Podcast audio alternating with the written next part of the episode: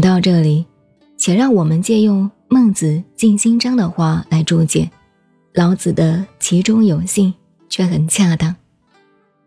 孟子说：“可欲之谓善，有诸己之谓性，充实之谓美，充实而有光之谓大，大而化之之谓圣，圣而不可知之之谓神。”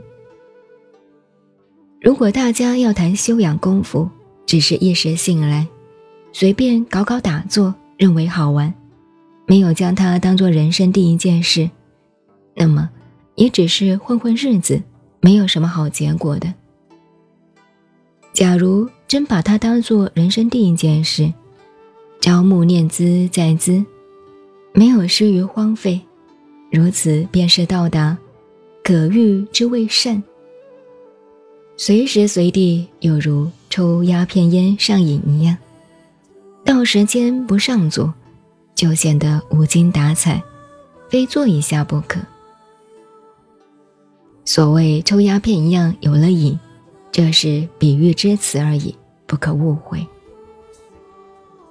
这么用功上路，渐渐就会到达有初级之谓性，那是说我后到了，必然会有他的境界呈现，可以真信无疑。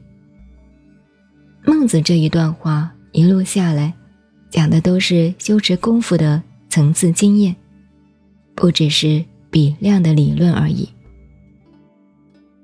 老子对精气神三样东西是分开提出的，其精甚真，其中有信。只要锲而不舍，不退失道心，久而久之，精神气息的妙用象征一步一步呈现，一层一层往上提升。终至，切人形而上的道妙。因此便说，形而上的道，自古至今其名不去。它是参天地的造化之机，不生不灭，永恒存在。从古至今，真理只有一个，无二亦无三。但是，世界上表达不二法门的道之名称。可有千差万别，不止一个而已。叫它是道，是神，是心，是物，是天，是地，是如来，都同是代表这个不二之道的别名。这个东西永远不会改变，永远不可磨灭。横竖三季，遍弥十方，我们的传统文化，辨明它是道。如实悟了大道之后，以阅众甫，吾何以知众甫之状哉？以此。这是说，等到证得了真理，那么你便能够无所障碍地观察一切众生相，了知一切众生的根性。众甫就是众人，甫也做父亲，代表男性。古代社会处处以男性为重。读古人文章，假如有一个人名张大，替别人写一篇序，下面落款是“某朝某年某月某日张大甫序”。后世人看了不明就里，以为这篇文章是张大甫做的。有时候名字外有加号，比如他号小仙。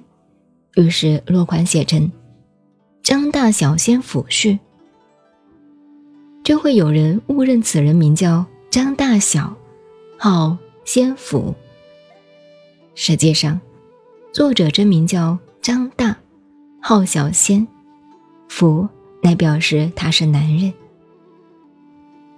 古代有许多文章属有此字，究竟从哪个时代开始？发生此一现象有待查证。其实，作者是道道地地的男人，谁又会把你当成个女人看呢？一个“府”字加在其中，实在容易混淆不清，引起误解。像我们的大诗人杜甫，这么一来，不就要看成是渡男人了吗？这些地方，便是中国文化中过分玩弄文字常有的流弊，的确需要改革简化明白才好。众福等同于后世佛家所说的众生。当你得到真理大道之后，芸芸众生的种种习性、种种因缘、千差万别的生命状态，皆可一目了然，看得透彻。所以老子说：“吾何以知众福之状哉？以此。”我为什么能够了解一切人的根性，一切人的心理思想呢？就是以此而来，因为得了道，由这个至高无上、恍恍惚惚的道，通达变化无穷的宇宙万有，照见无涯无际的生命现象，所以才能够无所不知。